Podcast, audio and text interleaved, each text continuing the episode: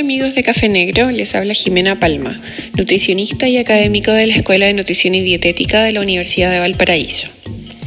La próxima semana se celebra en Chile el Día del Niño y las redes sociales se han llenado de productos para regalonear a los más pequeños de la casa.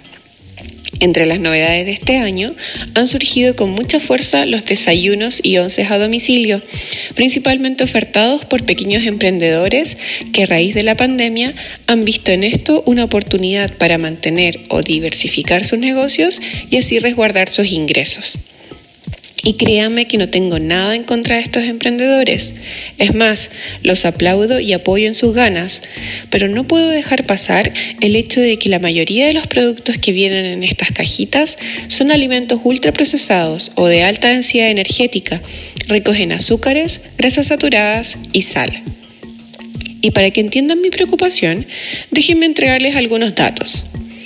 En Chile, de acuerdo al mapa nutricional de la Junta Nacional de Auxilio Escolar y Becas, JUNAEB, publicado en 2019, la prevalencia de malnutrición por exceso, esto es, sobrepeso y obesidad, supera el 50% en niños de kinder y primero básico que asisten al sistema educacional público. Esta cifra aumenta a 60% al llegar a quinto básico, es decir, dos de cada tres niños de 10 años ya tienen que lidiar con el exceso de peso.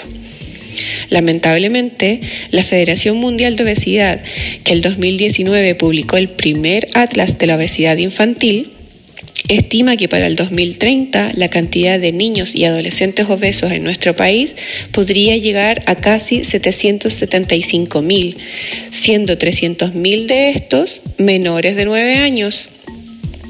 Por otro lado, la pandemia ha afectado fuertemente la calidad de vida de los chilenos y los niños no han estado exentos de aquello.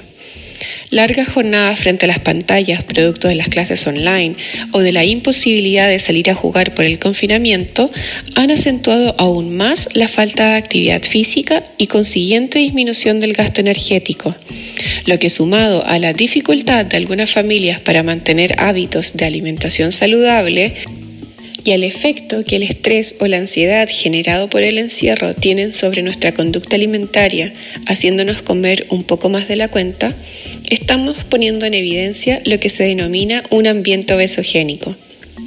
Entonces, les vuelvo a plantear la situación. ¿Es bueno para mi hijo comprarle una de estas cajitas?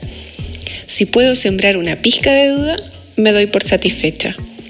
Y con esto reitero que no tengo nada en contra de los emprendedores, sino más bien quiero instarlos a mejorar los productos que ofrecen.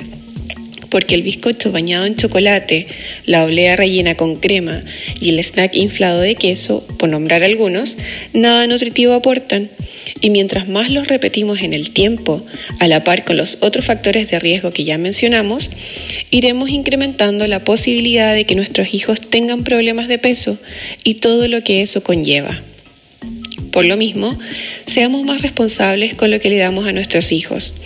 Así también estaremos formándolos en hábitos que van a mejorar su calidad de vida y la de las generaciones futuras. Y no sé qué piensan ustedes, pero para mí eso es una gran responsabilidad. Un fuerte abrazo.